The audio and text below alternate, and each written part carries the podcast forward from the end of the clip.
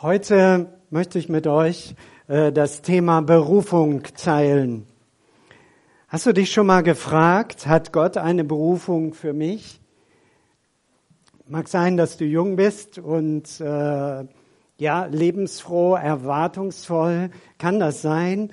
Äh, ist ja so ein Begriff, der gerade in Freikirchen immer wieder kursiert. Ja, hat Gott eine Berufung für mich?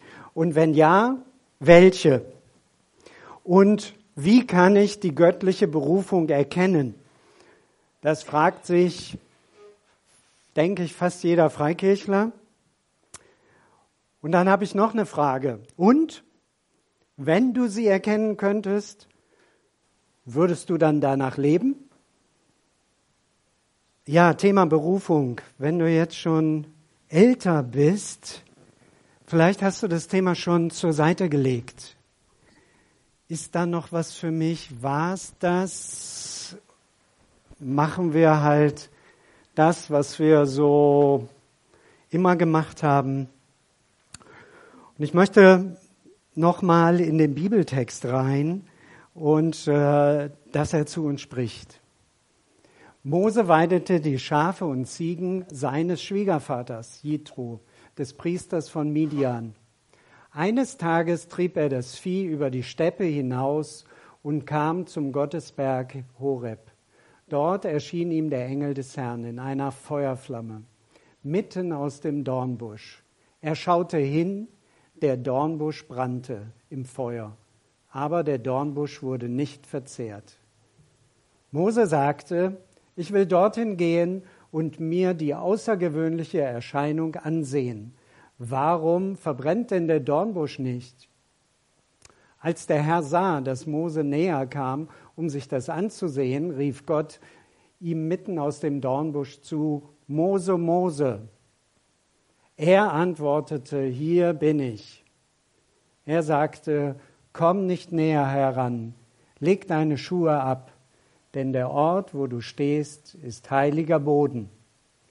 Dann fuhr er fort, ich bin der Gott deines Vaters, der Gott Abrahams, der Gott Isaaks und der Gott Jakobs. Da verhüllte Mose sein Gesicht, denn er fürchtete sich, Gott anzuschauen. Der Herr sprach, ich habe das Elend meines Volkes in Ägypten gesehen und ihre laute Klage über ihre Antreiber habe ich gehört. Ich kenne sein Leid. Ich bin herabgestiegen, um es der Hand der Ägypter zu entreißen und aus jenem Land hinaufzuführen in ein schönes, weites Land, in ein Land, in dem Milch und Honig fließen, in das Land der Kanaaniter, Hethiter, Amoriter, Perisiter, Hiviter und Jebusiter. Jetzt ist die laute Klage der Israeliten zu mir gedrungen. Und ich habe auch gesehen, wie die Ägypter sie unterdrücken. Die Juden stufen diesen Text als wichtigsten zum Thema Berufung ein.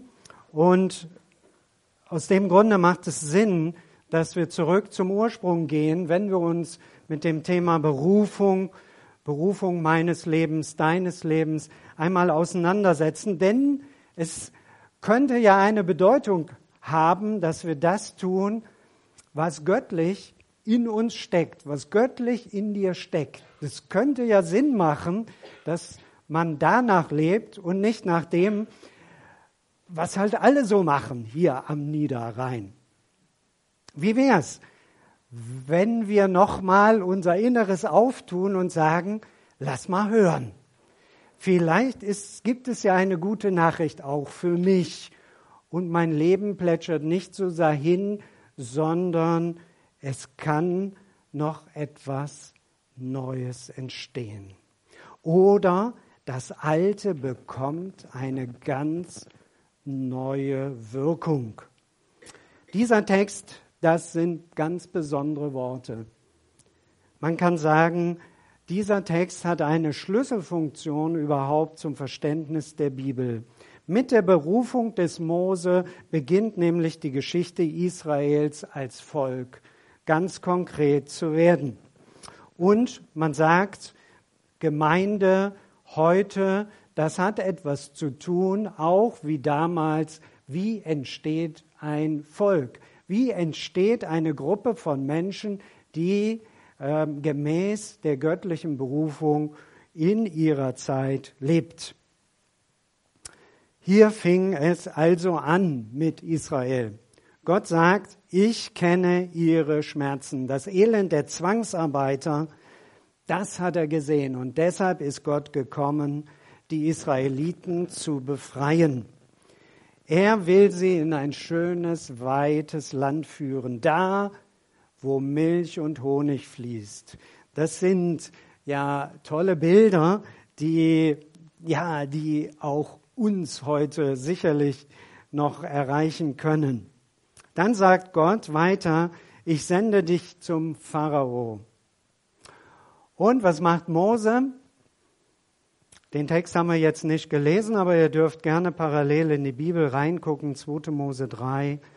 Da findet ihr den Text. Mose sagt, da bin ich wohl nicht der Richtige. Und Gott sagt, na, okay, ich habe deine Antwort gehört, du hattest deine Chance, ich nehme einen anderen. Also ich habe da noch ganz andere Möglichkeiten als nur mit dir. Aber Gott antwortet ganz anders. Er sagt, was sagt er auf die Einwände von dem Berufenen? Gut, wenn wir diesen Satz uns merken. Was, erkennst du ihn? Ja, das kommt dann auch noch. Ja, ist ein ganz interessanter Dialog. Der längste Dialog, den ein Mensch mit Gott je geführt hat, der hier dokumentiert wird in diesem Text. Der längste Dialog. Es macht Sinn, da reinzugucken, auch mal privat. Was wird denn da diskutiert? Gott und ein Mensch diskutieren. Der längste Dialog, von dem uns berichtet ist. Ja, aber wie antwortet Gott? Ich werde mit dir sein. Das hast du richtig gesagt. Ich werde mit dir sein. Ist es nicht erstaunlich? Gott reagiert ganz anders, als wir Menschen oft reagieren. Ich werde mit dir sein, sagt er. Ja, mit der Antwort hätte ich ja jetzt nun doch nicht gerechnet. Ne? Und wenn die Hebräer fragen, was ist das für ein Gott, der dich schickt, was soll ich denn dann sagen? Da antwortet die Stimme, du sollst sagen, ich bin Jahwe. Das ist das erste Mal, dass dieser Name in der Bibel auftaucht. Der Gott, der alle Macht hat ich bin Jahwe. Da wird der Name eingeführt. Herr aller Zeiten. Jahwe. In diesem Text können wir entdecken, wie erleben Menschen Gott. Mose ist der Erste, äh, dem Gott auf diese Art und Weise begegnet und der als ein Schlüsseltext zum Thema Berufung betrachtet werden kann. Jeder Mensch und jede Lebenssituation kann hier auch ein Stück Antwort finden. Hier findest du eine Grundlage, was heißt es denn überhaupt Berufung? Was bedeutet denn göttliche Berufung? Wie begegnet Gott Menschen und wo? Wo begegnet Gott dem Mose? Er begegnet ihm auf der Arbeit. Arbeit sieht heute anders aus als damals.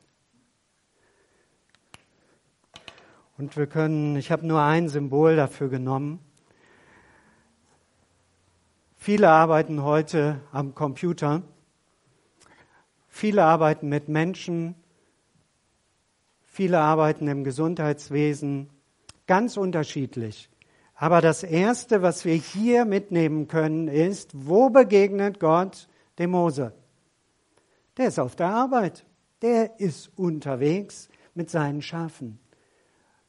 Es ist nicht, dass er in einer besonderen Kathedrale wäre, nicht in Kevela und nicht in Lourdes, auch nicht in Rom, sondern auf der Arbeit. Mose weidet die Schafe seines Schwiegervaters. Was war denn das für ein Beruf? Herzliche Grüße auch von mir. Äh, wer hütet denn die Schafe der Familie normalerweise? Das waren Mädchen. Ab 14 Jahre. Schafe und Ziegen, das Kleinvieh der Familie. Der Vater selbst, Jethro, hätte das nie gemacht. Aber für den Schwiegersohn, für den sollte es reichen. Das war der Alltag von Mose. Das ist das Erste, was wir mal festhalten können. Wenn du dich also mit dem Thema Berufung auseinandersetzt, nimm das mal mit rein in deine Gedanken. Gott begegnet Mose auf der Arbeit. Im Berufsalltag. Und bei einer Tätigkeit, die nun wirklich jeder hätte tun können. Selbst junge Mädchen, die das damals normalerweise taten. Also Mose war inzwischen richtig angekommen, richtig im Leben angekommen. Er hat sich mit seiner Situation abgefunden. Gott begegnet Menschen im Alltag. Gottes Begegnung und Alltag, das gehört zusammen. Glaube hat gemäß der Bibel immer etwas mit dem Alltag zu tun und viel weniger mit dem Sonntag, als wir das manchmal so meinen. Glaube hat auch nichts mit Freizeit zu tun sondern gesunder Glaube ist immer realitätstauglich. Ansonsten hat dieser Mensch dringenden Seelsorgebedarf. Wo Religion und Glaube Flucht aus dem Alltag ist, in Hinterhöfe, Parallelwelten, große Fantasien oder ein Ventil, ein Alibi, da bedarf dieser Glaube dringend einer Begleitung. Glaube bedeutet, ich bin lebenstüchtig im Alltag. Das ist grundlegend für Christsein. Welche Rolle in deinem Leben, in deinem spirituellen Leben spielt der Alltag? Wenn das zwei Welten sind, dann ist es nötig, dass diese Welten zusammenkommen. Das können wir hier aus diesen wenigen Worten entnehmen. Gott begegnet Mose im Alltag, in seiner Arbeitssituation. Vielleicht hast du schon mal gedacht, raus aus der Arbeit, lieber in eine spirituelle Welt, den Herrn preisen, singen. Ich musiziere auch gerne und so. Ja, und dann noch etwas lesen. Wunderbar, wir beten auch. Nein, ganz normaler, nüchterner Alltag. Das ist die Berufungsgeschichte des Mose. Ja, wie sieht unser Alltag aus? Wie leben wir die Gottesbeziehung im Alltag? Welche Worte benutzt du so im Alltag? Welche Gedanken bewegen dich? Der Mensch ist berufen, im Alltag zu leben, nicht in der Freizeit. Das wird heutzutage vielleicht in unserer Gesellschaft auch vergessen, aber wir sind nicht für die Freizeit berufen, sondern für den Alltag. Viele, die im Alltag gescheitert sind, flüchten dann in eine Parallelwelt und auch gerne mal in die geistliche. Und dann wird es immer problematisch. Es gibt auch in der Religion viele verpeilte Menschen, schräge Vögel. Jesus hat ganz einfache, tüchtige Menschen berufen. Wenn du dir die Jünger anguckst, die hatten einen ganz soliden Beruf. Und die waren tüchtig. Die waren fleißig in ihrem Beruf.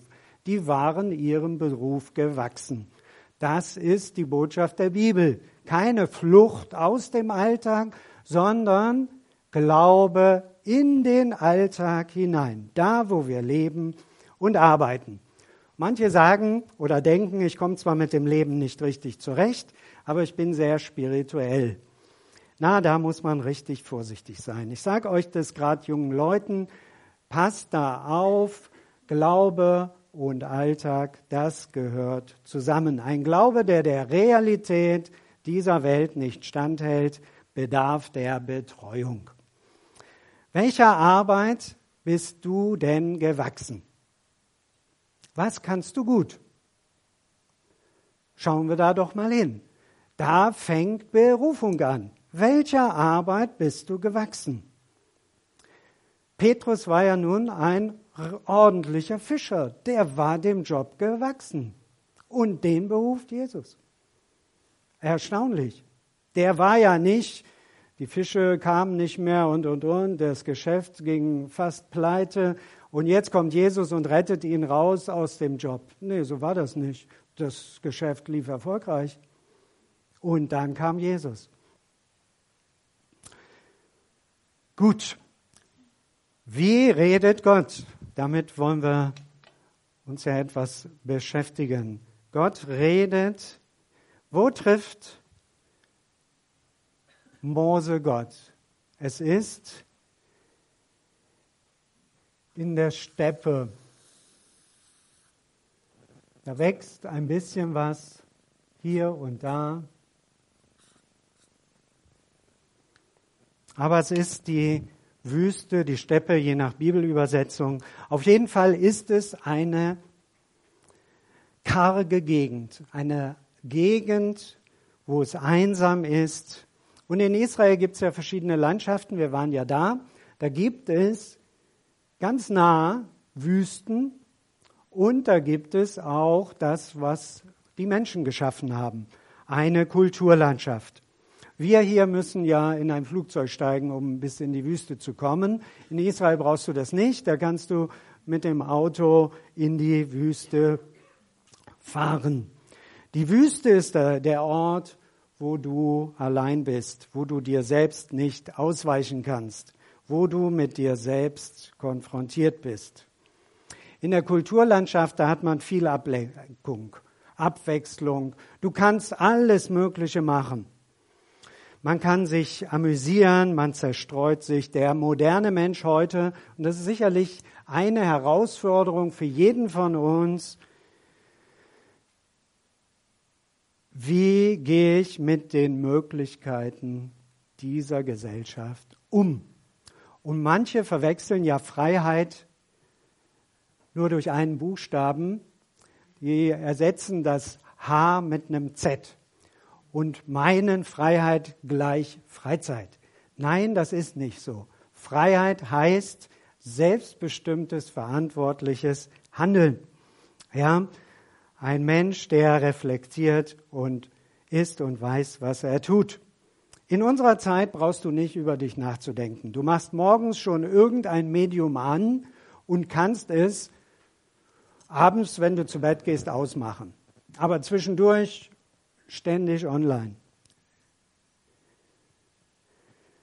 In der Wüste geht das nicht. Das ist eine Gegend, wo nur du bist und die Gegend. Guckt man in sich hinein.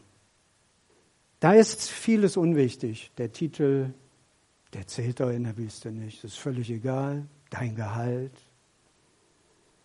Auto, auch egal. Du bist zu Fuß unterwegs in der Wüste. Was zählt da? Wenn dir jetzt was zustößt, dann ist das völlig egal, welche Position du hattest. Du hoffst, du findest einen Menschen, der dir hilft. Da wird eine Beziehung zur Schlüsselfunktion. Die ist viel wichtiger als das Ganze drumherum, das ganze Materielle. In der Wüste wird man bescheiden und realistisch. Mose war in dieser Gegend unterwegs, in einer kargen Gegend. Ich meine, es gab da ein bisschen Grün, sonst hätte er ja nicht die Schafe und die Ziegen mitgenommen. Aber es war ja noch nicht mal seine eigene Herde. Es war die Herde des Schwiegervaters. Tja, ein Job für Mädchen machte er. Für Mädchen im Alter von 13 bis 14. Und Jethro hatte ja sieben Töchter, aber er hütete die Schafe. Der Prinz von Ägypten. 40 Jahre war das her. Karriere, Bildung, der konnte mehrere Sprachen, der hatte Einfluss, der hatte Wohlstand. Und jetzt das, mit der Kleinviehherde des Schwiegervaters unterwegs in der Steppe auf Futtersuche. Na, das ist ja eine Karriere, oder?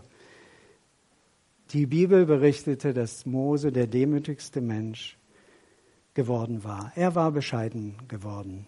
Und das ja, gibt es dieses Wort heute noch, Bescheidenheit? Schon mal gehört? Von den Eltern, aber ist schon lange her. Ne? Ja, Mose war bescheiden geworden.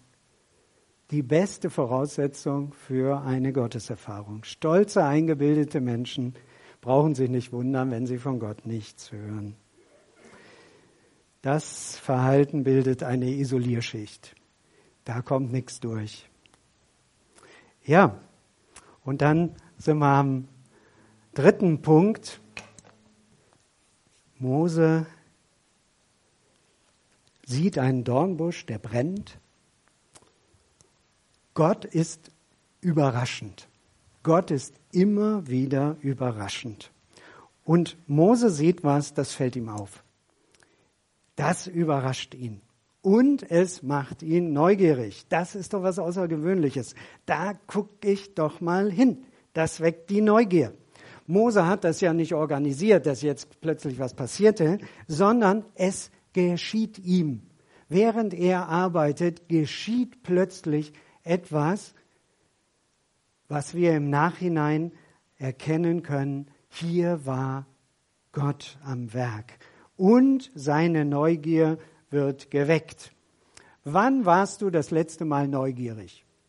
Ist vielleicht mehr eine Frage für die etwas Älteren bei uns, weil jüngere Leute sind erfahrungsgemäß etwas neugieriger als die Älteren. Aber kennst du den Begriff noch, Neugier? Manchmal ist unser Leben schon so gleichförmig geworden. Ne? Ich spreche jetzt so mal ab 50 aufwärts. Ne? Uns kann nichts mehr überraschen. Neugier längst abgehakt. Ich kenne das Wort gar nicht mehr, oder? Mose war neugierig. Mose ist zu dem Zeitpunkt gemäß der Bibel 80 Jahre alt. Er lebte 120, also er hatte zwei, äh, zwei Drittel seines Lebens hinter sich. Also, ja, Mose war neugierig. Wann ist das letzte Mal Neugier bei dir geweckt worden und du hast gesagt, ah, das will ich jetzt mal rausfinden. Das, da forsche ich mal nach. Da gehe ich mal hin. Das gucke ich mir an und das finde ich mal raus. Was ist denn da los? Mose wird hier völlig von Gott überrascht. Gott ist überraschend. Das können wir mal festhalten. So geschieht Berufung. Überrascht. Das kannst du nicht inszenieren, das können nicht wir entscheiden, sondern es passiert. Der Busch brennt und Mose sagt, jo, da gehe ich mal, da, da gehe ich doch mal hin. Das will ich doch wissen. Das ist ja jetzt merkwürdig. Der Busch brennt und der brennt und der brennt. Und dann hört er eine Stimme, die ruft, Mose, Mose. Oder du hörst Ursel, Ursel. Nils, Nils. Nikolas, Nikolas. Zweimal. Bei einmal könnte man ja sagen, habe ich mich verhört. Zweimal. Ganz klar, Mose ist gemeint, keine Diskussion. Er ist, du bist gemeint. Ja, du bist gemeint. Und jetzt ein Dornbusch. Wieder so was Überraschendes. Also ich hätte ge gedacht, Gott spricht durch den Flieder. Ja, schöner Fliederwusch, ne? Oder Engelstrompete. Hibiskus. Ja, super, die sehen doch toll aus, ne? Gerade da im Mittelmeerraum, die Engelstrompeten, riesige Dinger. Also richtig toll. Und jetzt Gott spricht durch einen Dornbusch. Ja, das habe ich mir aber völlig anders vorgestellt mit Gott und der Berufung im Flieder. Nette Stimme, jetzt nicht hier so Mose, Mose, sondern ja, so Engelstrompeten, sanfte Töne und dann auch noch Feuer. Geh nicht zu nah ran, Waldbrände, ne? Haben wir alle in den Nachrichten mitbekommen. Hier habe ich jetzt äh, nichts live gesehen. Ja, schrecklich, da brennt was. Das ist auch erschreckend. Aber nochmal zurück von, zum Dornbusch. Da nimmst du dir doch keinen Ableger mit nach Hause. Pflanz den in deinen Garten und sag, ja, da bin ich aber froh, der Dornbusch. Hättest du gedacht, dass Gott sich aus dem Dornbusch meldet? Gott kommt ganz anders zu uns, als wir Menschen das denken. Eine stachelige Lebenssituation, voller Stacheln. Die Dornen, das sind, da sind unsere Rosen, hier richtige Waisenknaben gegen. Was hier da in der Wüste wächst, das sind Dornen, die sind so lang, fünf bis acht Zentimeter. Da suchst du keinen Schatten unter dem Dornbusch. Ist viel zu gefährlich. Und dieser stachelige Ort wird zum Ort der Berufung. Der Dornbusch, so berichtet uns die Bibel, ist der Ort der göttlichen Gegenwart. Ja, das stellen wir uns anders vor. Die göttliche Gegenwart, die ist eher sanft, wohltuend. Und das stimmt natürlich auch. Aber hier geht es um Berufung. Wo beruft Gott? Und dann haben wir auch noch das Feuer. Keiner kann Feuer in der Hand durch die Gegend tragen. Das geht nicht. Feuer ist nützlich, aber es frisst und es züngelt. Und Feuer können Menschen nur sehr begrenzt kontrollieren. Ja, der Mensch hat es geschafft. Aber beides sind Bilder, der Dornbusch und auch das Feuer, dass wir Gott nicht in der Hand haben. Wir haben Gott nicht in der Hand. Wir können ihn nicht kontrollieren, nicht dahin bringen, wo wir ihn gerne hätten. Wir haben es mit einem Gott zu tun, der größer ist als wir. Ja. Was meint ihr, wie der Mose zusammengezuckt ist, als er aus dem Dornbusch seine Stimme hört? Die Stimme Gottes, die ihn anspricht und seinen Namen kennt. Er kennt die Stimme nicht, aber die Stimme kennt ihn. Und Mose antwortet, hier bin ich. Das ist die angemessene Antwort. Und dann haben wir noch ein letztes aus diesem Text.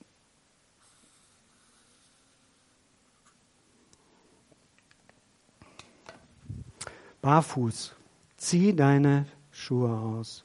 Schuhe sind im Orient ganz wichtig. Nur Sklaven laufen barfuß. Schuhe sind ein Symbol womit wir unsere Schwierigkeiten unter die Füße kriegen, mit den Schuhen.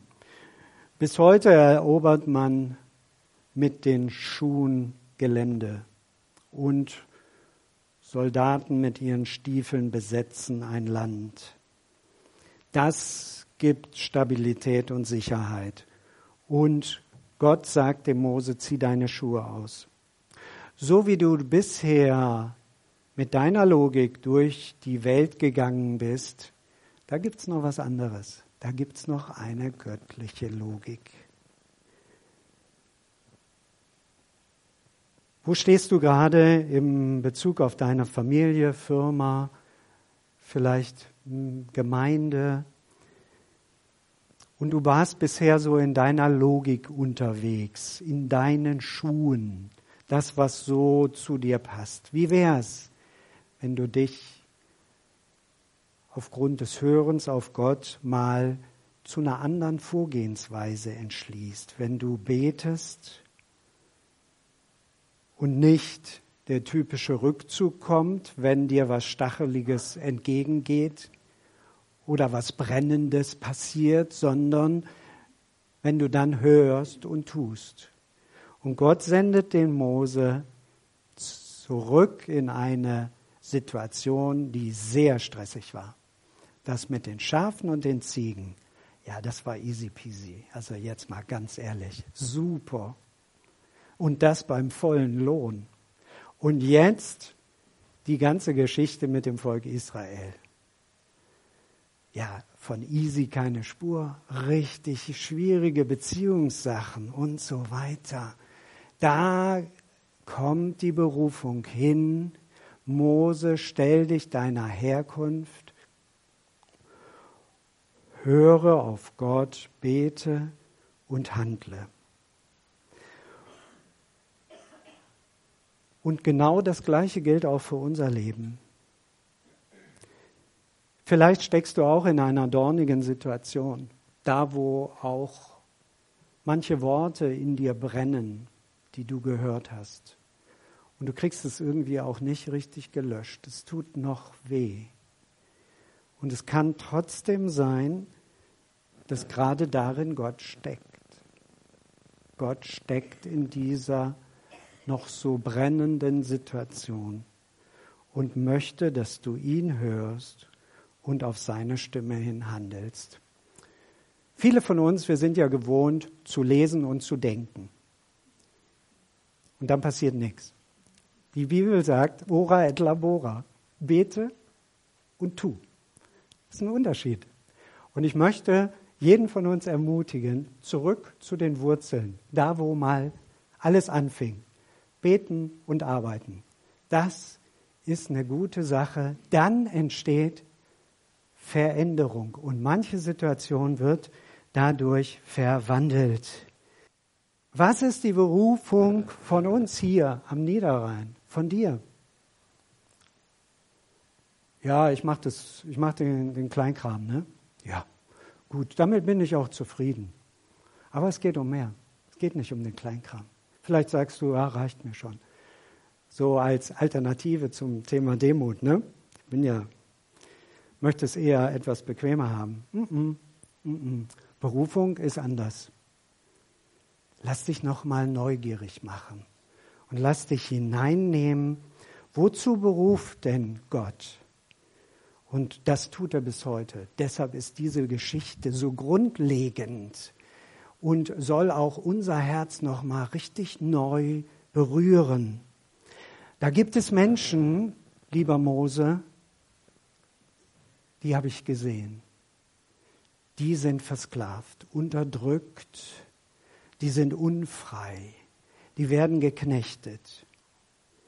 Die sind umgeben von Schmerz, so in der masoretischen Bibel steht richtig, dieser Schmerz, den, den ein Mensch völlig umgibt.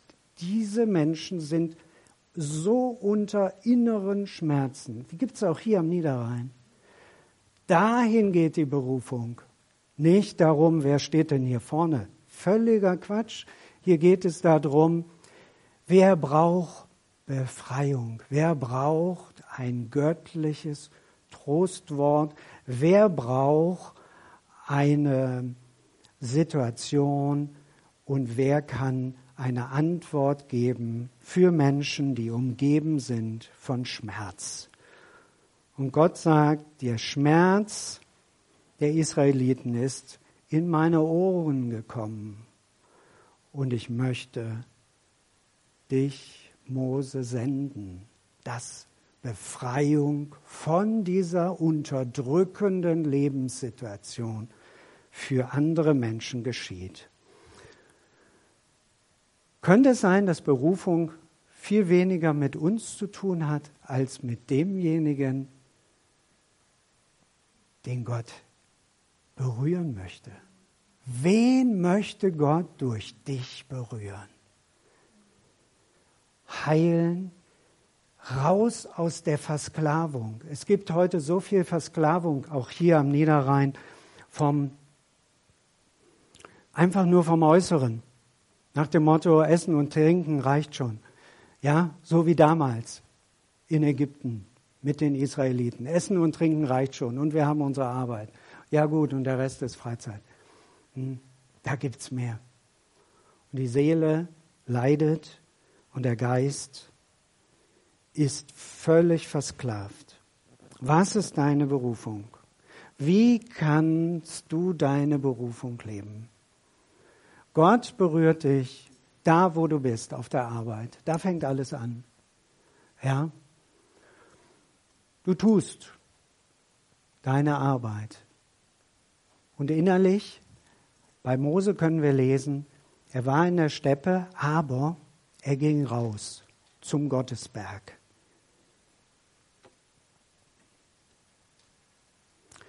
Er ging raus zum Gottesberg. Und wenn wir uns Zeit nehmen, nochmal neu zu beten und zu sagen, ja Herr, hier bin ich, ich bin bereit, aktiv zu werden, um auch A für meine eigene Seele Freiheit zu bekommen und dann auch für andere Menschen. So fängt Berufung an. Berufung, das bedeutete für Mose hinein in das Unbequeme. Denn mit den Schafen und Ziegen war das sicher nicht immer prickelnd, aber es war easy im Vergleich zu einem Volk von zwei Millionen Menschen, die alle ihre eigenen Vorstellungen hatten. Ja, so beruft Gott. Zuerst auch für dich, dass deine eigene Seele Freiheit erlebt und raus aus der Versklavung kommt und dann, dass du das auch für andere Menschen tust. Thomas von Kempen ermutigt den Leser seines Buches, die Nachfolge Christi, sich aus der Liebe heraus zu Gott, zu den Menschen senden zu lassen. Ja, dass wir unserem Nächsten durch praktizierte Liebe und Wahrheit raus begleiten in die Freiheit.